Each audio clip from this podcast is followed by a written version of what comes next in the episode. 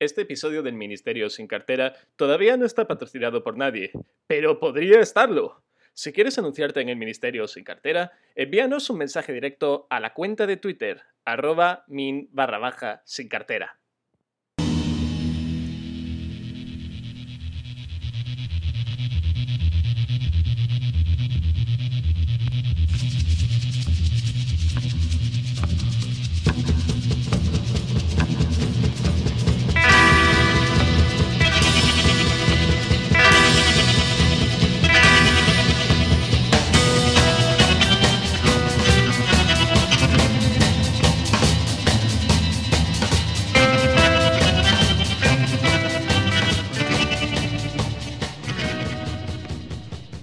Saludos.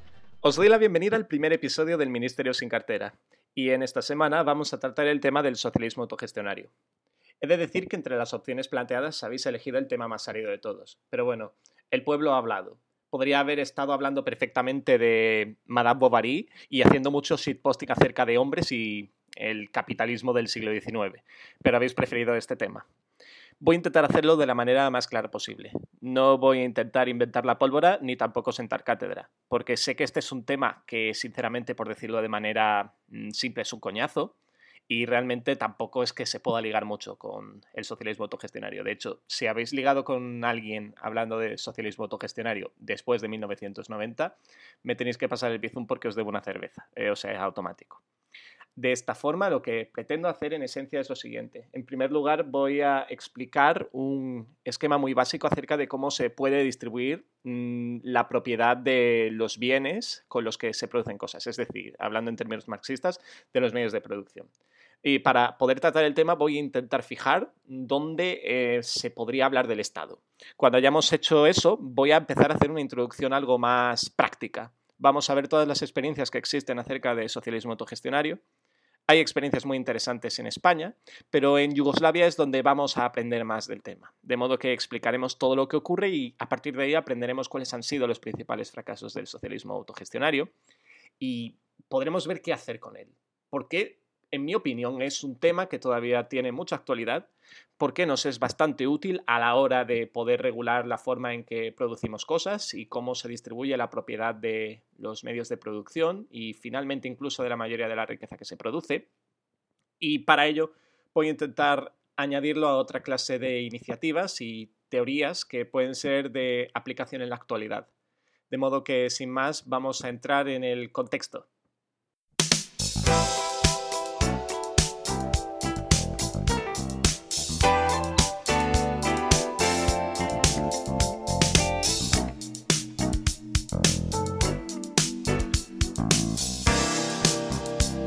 Empezamos la primera parte del podcast intentando traer un poco de contexto.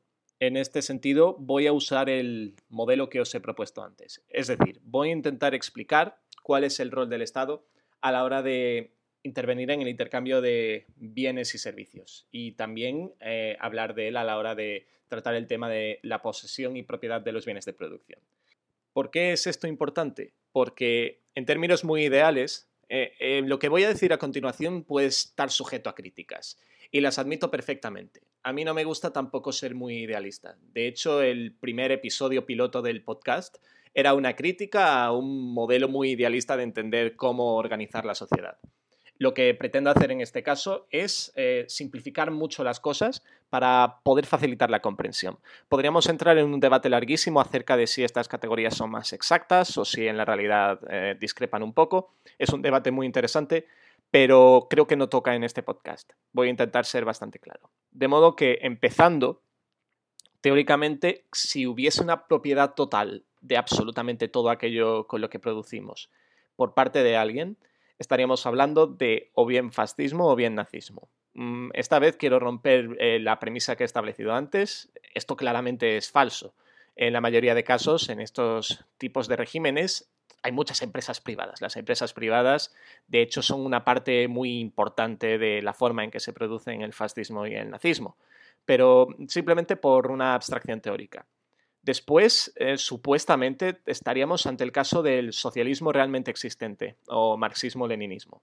Porque si examinamos, por ejemplo, el caso soviético o el caso de la RDA, Es cierto que había empresas muy pequeñas, pero eran empresas residuales. La mayor parte de la propiedad de los medios de producción eh, se atribuía al pueblo, pero eh, la tutela pertenecía en realidad al Estado. O sea, cuando examinamos la forma en que se discuten estos temas, se habla siempre de empresa de propiedad popular, pero en realidad es una empresa de propiedad estatal.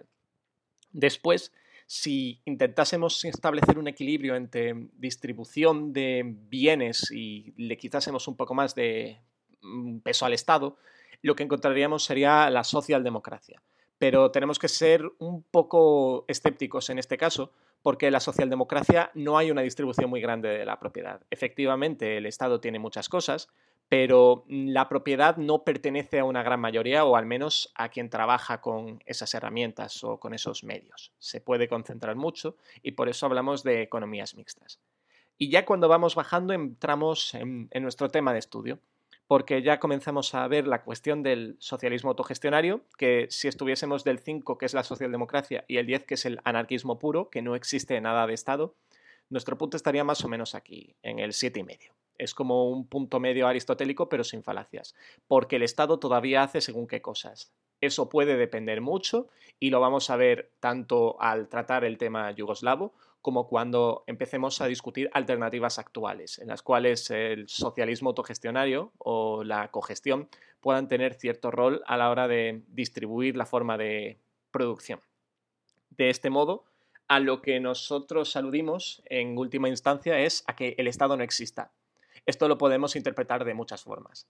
Podemos interpretarlo desde la derecha y entonces estaríamos en el anarcocapitalismo, y si no, pues estaríamos en cuestiones más cercanas al comunismo libertario o incluso, mm, por decirlo de una forma, en un punto medio entre el comunismo libertario y el socialismo autogestionario, estaría el llamado anarcosindicalismo, que en realidad eh, se aproxima mucho a una forma de producción que hubo en Yugoslavia, pero como existía Estado realmente no es una en puridad un tipo de eh, socialismo autogestionario. Con esta puntualización es importante que pasemos un poco a la práctica y creo que una buena forma de hacerlo es tratar el tema de Yugoslavia.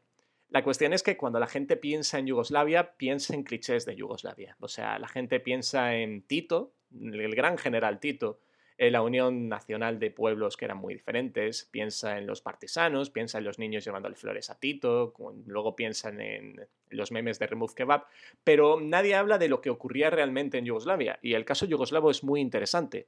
Y de hecho la economía tenía mucha importancia en cómo se tratan las cosas en Yugoslavia y cómo se desarrolla la cultura.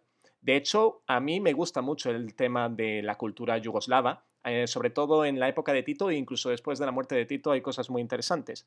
De modo que si pensabas que Yugoslavia tenía que sonar a himnos glorificando a Tito o a Hage Sloveni, voy a intentar poner una pieza musical que va a romper tus esquemas.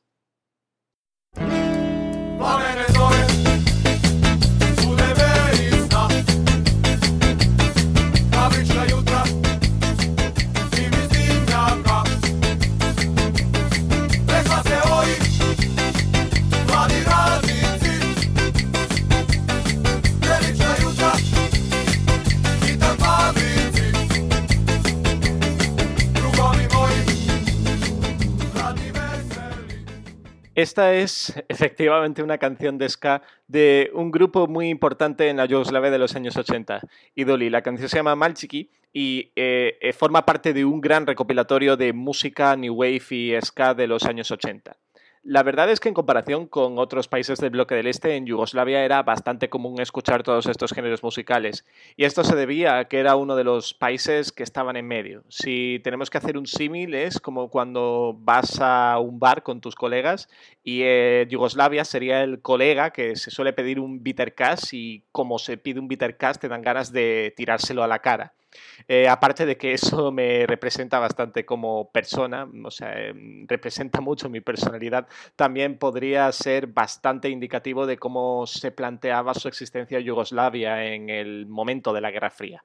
Porque cuando había un bloque capitalista, con una economía que al principio era más eh, de intervención o más mixta y posteriormente se vuelve más una economía neoliberal, y por el otro lado tienes el socialismo realmente existente estatista, Yugoslavia apostaba por un punto medio. Entonces, en Yugoslavia lo que tú podías observar era una libertad de movimientos total. La gente podía viajar a donde quisiera y eso le servía a Yugoslavia para exportar muchos trabajadores. Por otro lado, era bastante común que la gente se fuera de vacaciones o hacer un viaje de compras a otros sitios. Esas cuestiones que nosotros vemos tan normalizadas, para los yugoslavos eran lo común en los años 70 y 80. Eh, ese cambio se puede deber mucho, como comentaba antes, al modelo económico yugoslavo, porque es muy diferente en toda su concepción a lo que se conocía hasta entonces, al menos en el campo del socialismo. Para entender por qué se llega al socialismo autogestionario en Yugoslavia, tenemos que comprender cómo llega Tito al poder y cómo encuentra Yugoslavia después de la guerra. Yugoslavia era un país muy atrasado. Todavía tenía que hacer una gran labor de industrialización y Tito intentó hacerla al principio conforme al modelo soviético. Hay que reconocerle una cosa al modelo soviético. Cuando se trata de industrializar a fondo un país que no tiene absolutamente nada, es bastante útil, porque consigue que se desarrollen un montón de industrias de una manera bastante eficiente y ello puede ser útil, pero genera problemas. Naturalmente, la gente no vive de tanques o de máquinas para soldar. La gente necesita también bienes de consumo que se pueden construir y fabricar con esa industria pesada. Pues en Yugoslavia esta condición no se cumplía. Cuando se consigue industrializar el país, naturalmente todos estos hilillos quedan y aparte a Tito le interesaba mucho diferenciarse del resto de países socialistas. Era como un pique por ver quién era más poderoso en un marco concreto geopolítico y también económico, porque a Yugoslavia se querían haber unido países como Bulgaria o Grecia en una especie de federación de los Balcanes y la Unión Soviética se lo impidió o puso muchos obstáculos y de hecho impuso sobre estos países el modelo típico de economía marxista-leninista. Entonces Yugoslavia comienza de una manera algo suave. No es el, socialismo autogestionario totalmente desarrollado, pero es un buen punto de partida. Para entender el tema de la autogestión en Yugoslavia hay que hablar de un intelectual, un intelectual esloveno llamado Edvard Kardel. Kardel es el principal ideólogo del socialismo autogestionario. Cuando comienzan a crearse todas estas innovaciones, se une otra clase de intelectuales, algunos cayeron en desgracia, como Milo Vangilas, e intenta aportar nuevas soluciones para la cuestión económica. Por ponerlo de manera muy simple, Mm, gracias a las reformas de Cardel, en Yugoslavia se crearon consejos de trabajadores en cada empresa. Es una figura muy parecida a algo que tenemos en España en la actualidad, pero en España se emplea de manera muy residual y suele ser el último recurso cuando los otros mecanismos de representación en las empresas no funcionan. Entonces, en esencia, los trabajadores formaban consejos y esos consejos eran capaces de decidir la mayoría de cuestiones, cómo se producía, cuál va a ser la dirección y la administración de las fábricas y las compañías, etc. Para comprender el alcance de este tema hay que considerar un matiz más y al fin y al cabo no lo podemos olvidar. Yugoslavia era un país, un régimen de partido único. Efectivamente, aunque era algo diferente a la mayoría de países socialistas, compartía la presencia de la Liga de Comunistas de Yugoslavia como el partido principal. Cuando tú tienes esos elementos, se pierde mucha autonomía por parte de los trabajadores. La mayoría de trabajadores más importantes tenían atribuciones y roles dentro del partido de modo que al final eran capaces de asegurarse de que eh, los eh, burócratas elegidos por el Estado o los administradores más favorables a los intereses del partido eran elegidos. Lo que eso significa es que el Consejo de Trabajadores no era totalmente autónomo. Tenía que competir muchas veces con las directrices partidistas y lo más probable es que si un trabajador era especialmente crítico con lo que dictaba el partido o las recomendaciones del partido en su área de trabajo, eh, tendría represalias políticas. Teniendo en cuenta las limitaciones de un régimen de partido único, no podemos dejar de hablar de lo que ocurre después, porque el modelo no se queda allí y evoluciona. La evolución nos conduce a tratar el tema del el trabajo asociado es la teoría de Cardell llevada a las últimas consecuencias. Lo que significa el hablar de trabajo asociado, de manera muy simple, es que las empresas pueden llegar a constituir pequeños gremios. Era lo que comentaba antes al hablar del anarcosindicalismo. El anarcosindicalismo puede suponer que los trabajadores se agrupan por su profesión en gremios, pero no hay intervención estatal. Y en la Yugoslavia del trabajo asociado claramente la había. Lo que significaba en esencia era que los trabajadores se organizaban en unidades que iban creciendo y creciendo y creciendo. Era como una pirámide de trabajadores que se asociaban, tenían pequeñas unidades de decisión y finalmente se agrupaban en primer lugar por una fábrica o por una empresa, después se agrupaban por un sector más grande, podía llegar a ser una cadena larguísima. Y de hecho también se aplicaba en salud y educación. Eh, curiosamente, cuando comparamos el modelo de educación y el modelo de salud con el de otros países, por ejemplo con la RDA o con Polonia, a la hora de la verdad el Estado no tenía un papel tan importante a la hora de proveer cosas como la vivienda. Se formaban cooperativas o cada compañía se encargaba de construir las viviendas. Ah, también había influencia de los bancos, pero ese es un tema que vamos a tratar posteriormente, porque es especialmente polémico y constituye uno de los principales problemas y contradicciones del modelo yugoslavo. De este modo, absolutamente toda la sociedad teóricamente estaba organizada en estos pequeños consejos de manera creciente. Iba a ser una democracia de trabajadores plena que incluía también el derecho a huelga. Era muy común que los trabajadores, cuando tenían problemas, mm, organizaran huelgas. Em, generalmente tenían un contenido de condiciones laborales y no eran muy difíciles de manejar en ese caso.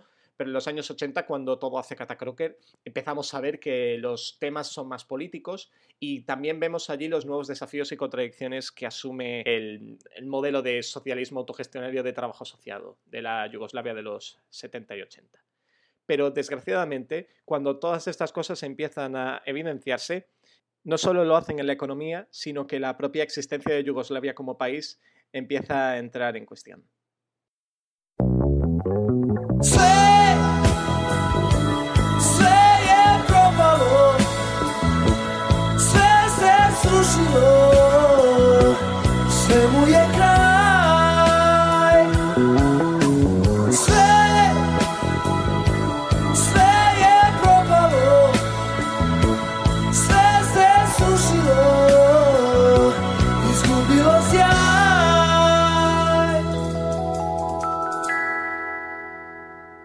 En la Yugoslavia de los 80 se empezaban a evidenciar muchos problemas estructurales que el país tenía congénitos a la hora de desarrollarse económicamente.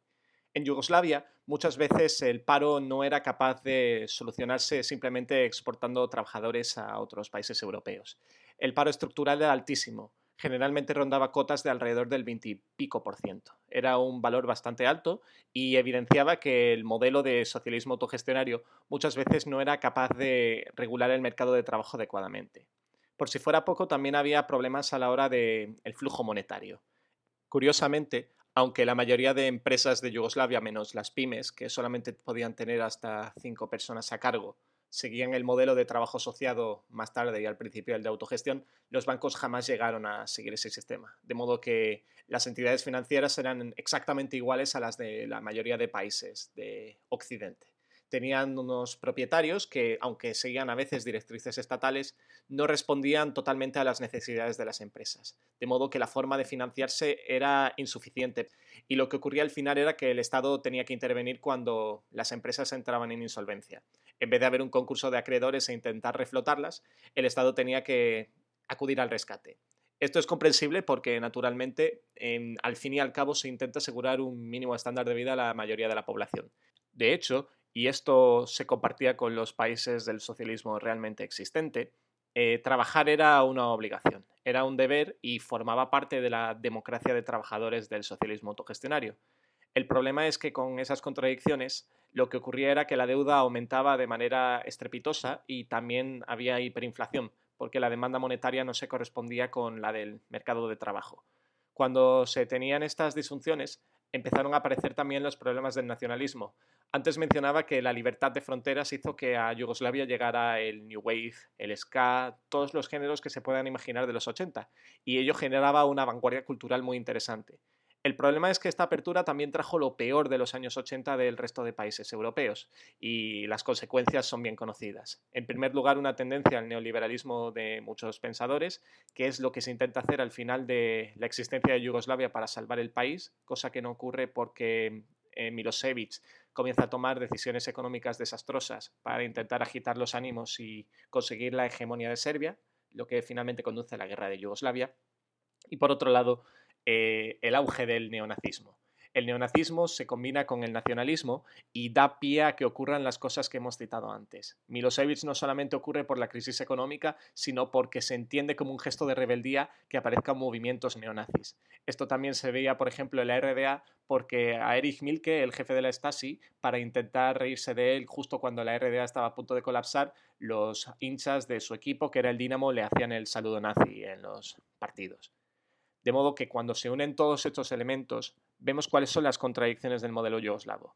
El modelo yugoslavo tenía defectos congénitos porque no era capaz de enfrentar un modelo y un mercado de trabajo adaptado al trabajo asociado, no era capaz de reformar el sistema bancario para conseguir que la mayoría de trabajadores eh, tuvieran acceso al crédito de una manera muy parecida a cómo trabajaban y eso hacía que el Estado estuviera presente en una manera innecesaria, porque tenía que aportar muchísimos subsidios que se podrían haber solucionado con un sistema financiero mucho más efectivo y conforme a las teorías del trabajo asociado en vez de a un modelo puramente capitalista que ni siquiera seguía directrices de un banco de inversión o un banco similar al Instituto de Crédito Oficial. En este sentido, es muy interesante un artículo de la autora Shirley Gedeon, que es aproximadamente del año 84-85, en la que ella misma presenta un cambio en el modelo bancario yugoslavo que podría haber ayudado a regular las contradicciones financieras y conseguir que el país hubiese tenido un poco más de aire, más allá de los problemas nacionalistas que todos conocemos. Pero no hace falta irse tan lejos para tratar la cuestión del socialismo autogestionario, porque podemos estar muy cerca. Y de hecho, en nuestro propio país, el socialismo autogestionario empezó a demostrarse en los años 30.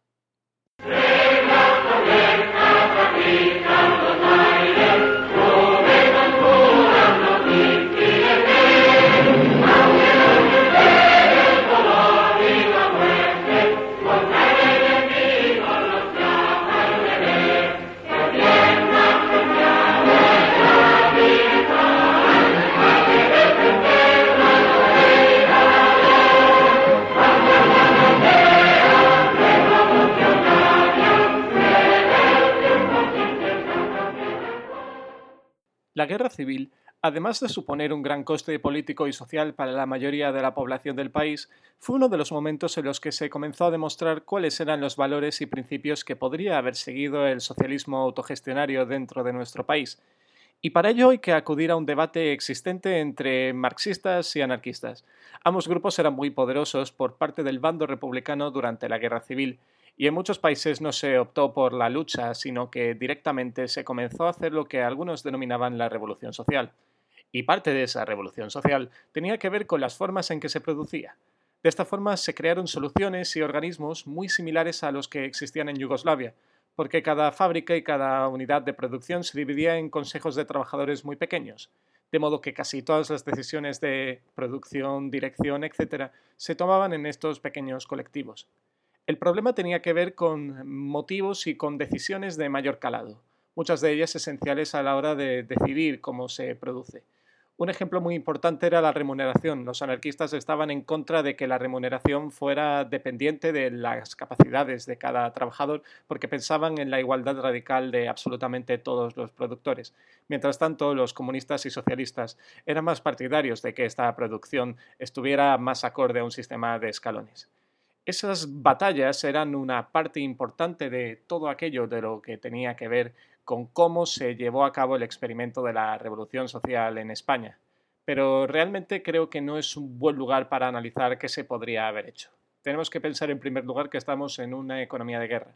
En la economía de guerra no se puede valorar exactamente cuáles habrían sido las consecuencias para la mayoría de la población por no hablar de los choques entre marxistas y anarquistas, que acabarían tristemente con extensiones incluso a algunos grupos eh, marxistas más heterodoxos, de modo que, considerando cuáles fueron las limitaciones de la puesta en práctica del socialismo autogestionario en los años 30, deberíamos pasar a ver cuál es su evolución en la historia de nuestro país. Y para ello tenemos que irnos a los años 70 en el contexto de una disputa por la hegemonía de la izquierda en España.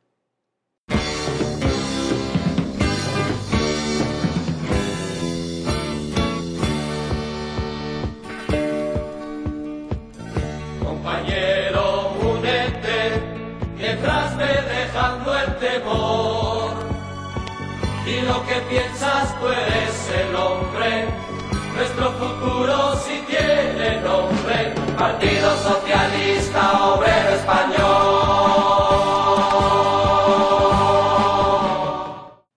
El Partido Socialista Obrero Español, que se había dividido entre los miembros del exilio y los renovadores del interior, apostó por el socialismo autogestionario en 1976. Pero es importante poner en contexto y dudar un poco de sus intenciones. Para empezar, mientras el programa comunista apostaba por la vía parlamentaria, el programa socialista la negaba en principio.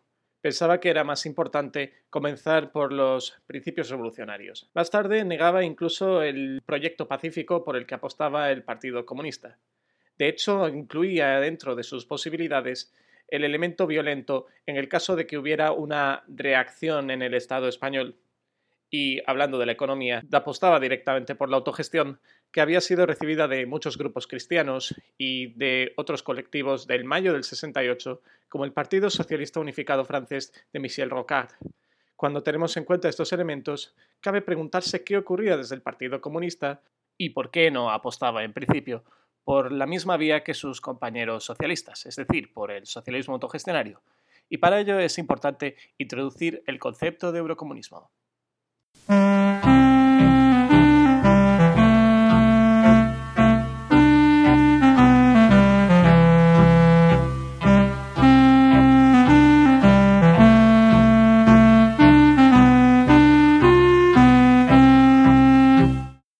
Para entender lo que es el eurocomunismo hay que tener en cuenta varias cosas. En primer lugar, de dónde venimos. Y venimos de mayo del 68. Mayo del 68 había supuesto muchos cambios para cómo se concebía la izquierda. Para empezar, no se tenía tan en cuenta todo lo que venía de la Unión Soviética, que había quedado muy desprestigiada después de la invasión de Checoslovaquia y la ruptura del régimen del socialismo con rostro humano propuesto por Alexander Dubček en el año 1967 y que fue depuesto y cambiado por la normalización de Gustav Usak. Aparte tenemos que considerar todos los cambios culturales que comienzan en este periodo. Cuando sumamos estos elementos, muchos de los puntos del programa clásico comunista empiezan a entrar en declive. Por tanto, la estrategia, añadida a los temores de golpes de Estado por parte de Estados Unidos en los años 70, bastante comunes, por ejemplo, en Italia después de lo que ocurrió en Chile, conducen a que muchos partidos comunistas europeos apuesten por una versión más descafeinada de su programa. Al final, lo que ocurre es que muchas de estas ideas se parecen a lo que pronto va a dejar de existir, que es la socialdemocracia clásica. Se habla de la clase trabajadora, pero se intenta hacer desde una concepción más abierta, incluso podría admitir eh, elementos de la clase media se intenta realizar un crecimiento progresivo de las condiciones de vida y eso se consigue a través de la lucha sindical en términos muy delimitados. Y naturalmente supone una apuesta clara por la democracia parlamentaria. Al contrario que nuestros compañeros socialistas, nada que hablar de la violencia ni siquiera en última instancia. Tenemos que conseguir, según los eurocomunistas, el comunismo y el socialismo de una manera pacífica y democrática. Además hay que tener en cuenta otra cosa, y es que el Partido Comunista había tragado represión durante muchos años, y en realidad, salvo algunos miembros del Partido Socialista del Exterior, el resto venían del exilio o no tenían muchos problemas a la hora de enfrentarse con las autoridades. Entonces, cuando tienes esas condiciones, el PCE se veía mucho más débil que el PSOE. Tenía muchas más ataduras y además había sido demonizado durante décadas. Por tanto, su programa tenía que ser mucho más moderado y posibilista. Y esos son los motivos por los que se ven cosas como Santiago Carrillo aceptando la bandera bicolor y gestos similares durante la transición, que el Partido Socialista admitía porque no tenía esos complejos. Y en realidad, esa falta de integridad ideológica es lo que hace que finalmente el Partido Socialista abandone el socialismo autogestionario. En primer lugar, empiezan diciendo que es una idea que no puede aplicarse a corto plazo. Después pasan a aludir a cuáles han sido las principales limitaciones que ha tenido el movimiento en la perspectiva yugoslava, lo cual reitera esa falta de compromiso y de creencia en el argumento autogestionario. Y ya para acabar, en 1981 lo cambian por un programa socialdemócrata normal y si te he visto no me acuerdo.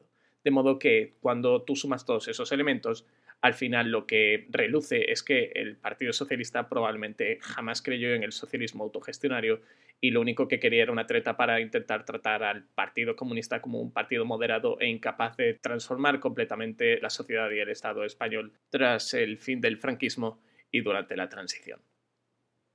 Con estos elementos, cabe que continuemos el debate y lo intentemos traer un poco más a la actualidad. El punto ahora es ver, después de todos los fallos que hemos examinado y de conocer un poco cuál ha sido la experiencia del socialismo autogestionario en nuestro país, qué podemos hacer en la actualidad si contamos con herramientas que puedan ayudar a que el objetivo del control obrero de los medios de producción sea eficaz y si no, qué alternativas podemos ofrecer para alcanzar un fin similar.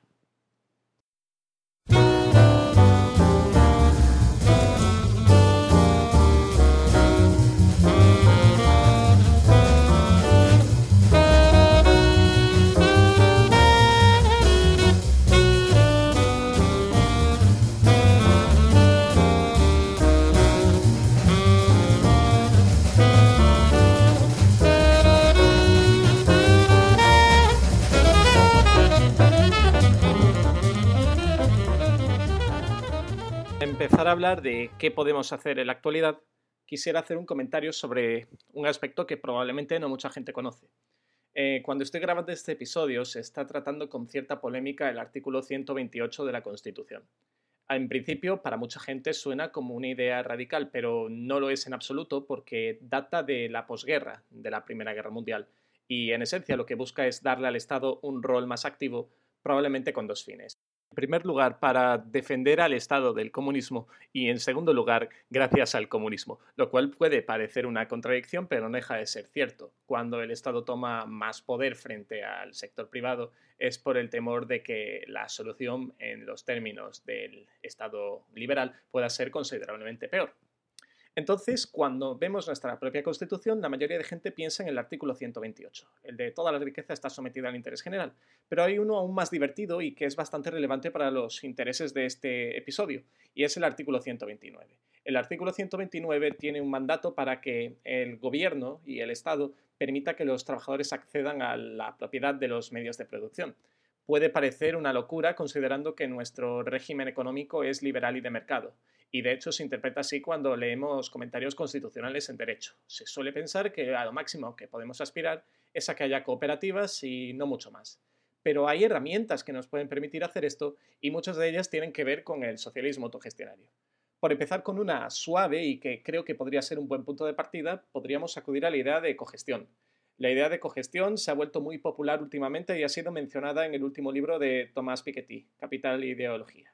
Para muchos, Piketty es un revisionista y no tiene mucha ambición. También lo acusan de idealista, pero yo pienso que en este caso es bastante útil porque el análisis que hace del tema es en general muy exacto, permite hacer una comparativa de qué modelos escoger y cuáles excluir y al final eh, nos da una visión bastante útil y simple de lo que es la cogestión.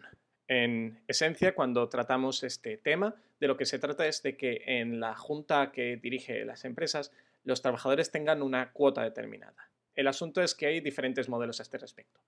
Y Piketty apuesta por el modelo alemán. Eh, en una perspectiva comparada es el que más cotas de poder ha dado a los trabajadores que se sienten más capacitados para poder tomar decisiones de cómo funcionan sus empresas y además controla y actúa como un contrapeso de las decisiones que puedan tomar los accionariados de las empresas y en general la parte privada de estas. Eh, otros modelos europeos son mucho más limitados en sus efectos. Por ejemplo, Piketty afirma que el modelo sueco no alcanza ese poder y además se ve muchas veces cooptado por las decisiones de la gestión y de los accionistas. Y el modelo francés, que se aprobó recientemente, es también muy limitado. Por tanto, podríamos mirar a Alemania en este caso y en cada empresa ver cuál es el punto en el que los trabajadores tienen suficiente poder como para poder influir en la toma de decisiones de las empresas. Pero no deberíamos quedarnos allí. Tendríamos que sumar también otros puntos que son muy interesantes. En primer lugar, uno que tiene que ver con jugar con las dinámicas de nuestro modelo de capitalismo financiarizado actual y acabar con sus reglas jugando a su propio juego pero empleando al Estado como un actor principal. Y es el caso de los modelos de fondos soberanos. Este punto fue tratado por primera vez en Suecia en los años 70. El creador de la idea se llama Rudolf Meitner y lo que él buscaba es que los trabajadores fueran teniendo una cuota creciente de acciones de las empresas en que trabajaban. Llegaría un punto en que los propios trabajadores poseerían la mayoría del capital de las empresas y finalmente pues se socializarían los medios de producción de una manera pacífica y en realidad capitalista. Es lo que se podría considerar como socialismo de mercado llevado a las últimas consecuencias. Y yo creo que esto puede ser útil porque contribuye a jugar con un problema que existe cuando tratamos teorías del socialismo autogestionario o de la cogestión obrera, pensamos muchas veces en economía productiva, pero en la actualidad la mayor parte de los sectores se vuelven más financiarizados.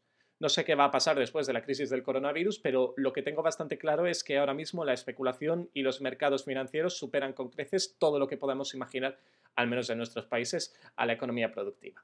Entonces, si nosotros empleamos estas herramientas, podemos ser capaces de controlar ese mercado y de darle la vuelta. Es decir, ya no ni siquiera hablamos de capitalismo popular de pequeños accionistas, sino de un verdadero control por parte de los trabajadores de esta idea.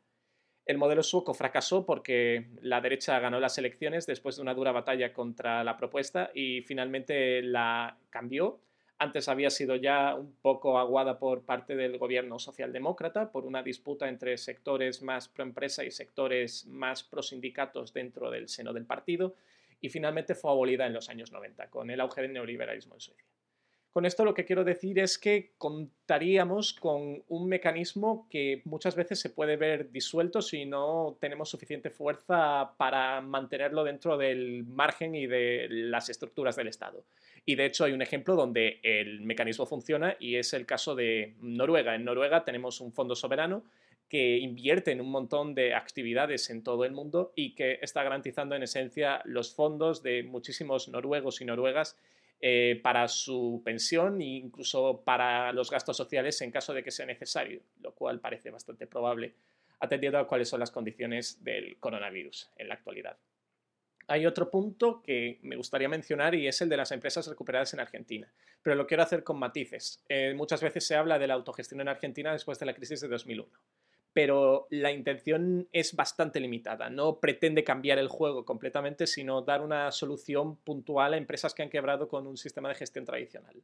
Además, este supuesto lo hemos visto en otros países. Por ejemplo, en Europa ocurrió en una fábrica de relojes en Francia durante los años 60 y 70 hasta que el gobierno me dio para disolver el experimento de autogestión, ya que al fin y al cabo estaba siendo bastante disruptivo a la hora de tomar decisiones y asustaba bastante a las autoridades francesas cuando consideramos estos elementos hay que añadir un punto más que me parece bastante interesante, y es el emplear la inteligencia artificial. Este es un punto que se ha tratado recientemente en un libro en inglés de la editorial Verso llamado La República Popular de Walmart, The People's Republic of Walmart, y lo publican los autores Michal Rosowski y Lake Phillips. En este libro lo que se trata es lo siguiente, es una realidad que es bastante cercana a nosotros. Vivimos rodeados por algoritmos y por inteligencia artificial, pero en la actualidad se somete mucho al uso principal de las empresas privadas. Y de hecho las empresas privadas muchas veces planifican mejor de lo que lo haría la misma Unión Soviética. De modo que podríamos complementar parte de los defectos que podría tener la autogestión socialista con esa planificación por inteligencia artificial que superaría los problemas de cálculo que existían en los años 20 y que no llegaron a concluir favorablemente para mm, la planificación en la Unión Soviética. Por eso nació, de hecho, el socialismo autogestionario, para suplir en parte esas deficiencias que impedían, por ejemplo, un acceso fluido a los bienes de consumo. Si a esto le sumamos un cambio dentro de las estructuras económicas que mencioné antes con los fondos soberanos, vemos cómo podemos juntar esos elementos y finalmente pasar de lo que podría ser una fase inicial de socialismo de mercado a incluir puramente elementos de planificación con un cambio en el sistema financiero y la inclusión de elementos democráticos a la hora de la mayoría de toma de decisiones económicas. Eso ayudaría a que los trabajadores tomaran la mayoría de decisiones en ese sentido, ayudaría a tener un mecanismo planificador que se parecería mucho a la idea que tuvo Salvador Allende con el cibersyn en Chile, y finalmente sería un círculo virtuoso en el cual podríamos combinar elementos de una democracia económica con los elementos de una democracia política. De hecho, esto es muy interesante y quizá un poco friki, pero en el Chile de los años 70 con la idea del CyberSyn se intentó ah, inventar un aparato que se conectaría al televisor para demostrar el contento con las decisiones gubernamentales de manera automática. Y de hecho habría una suerte de medidor que apuntaría en directo en televisión, como muchas veces cuando hay un reloj en los programas de mañana, cuál era la posición o cuál era el sentimiento popular con respecto a el día con respecto a una decisión política. Sería como una especie de termómetro de la felicidad, por decirlo en términos bastante simples, y podría unirse a ello. De modo que combinando los elementos de la cogestión para empezar, luego cambiando la forma en que se poseen los medios de producción mediante el uso del capitalismo financiero y finalmente perfeccionando cuáles son los puntos esenciales que tenemos a la hora de la planificación con inteligencia artificial, podríamos crear una unión de herramientas que permitirían hacer una democracia económica más fuerte y lograrían finalmente que quienes trabajan en las empresas, quienes trabajan cada vez de forma más precaria, tuvieran un control sobre cómo se ha llegado a ese modelo económico, cambiándolo a su favor y al de la mayoría de la población. Hasta aquí el primer episodio del Ministerio sin cartera, el departamento donde se tratan todos los temas que nunca pensaría que le podrían interesar. Espero vuestros comentarios acerca de las temáticas que se han tratado y que se podrían tratar, y lo podéis hacer en el Twitter de este podcast, arroba min barra baja sin cartera. Si tenéis interés en patrocinaros, eh, seguid los consejos que di al principio del podcast. Y en el futuro, si todo va bien, quizá habrá un Patreon para poder hacer cosas que ayuden a que la calidad sea mejor, como poder documentarme más o comprar un micrófono mejor que el que estoy utilizando, o incluso tomarme un café, aunque creo que va a quedar mucho para poder tomarse un café de verdad. Al menos poder ir a comprar café a un supermercado. Nada más por esta semana. Gracias por escuchar y hasta pronto.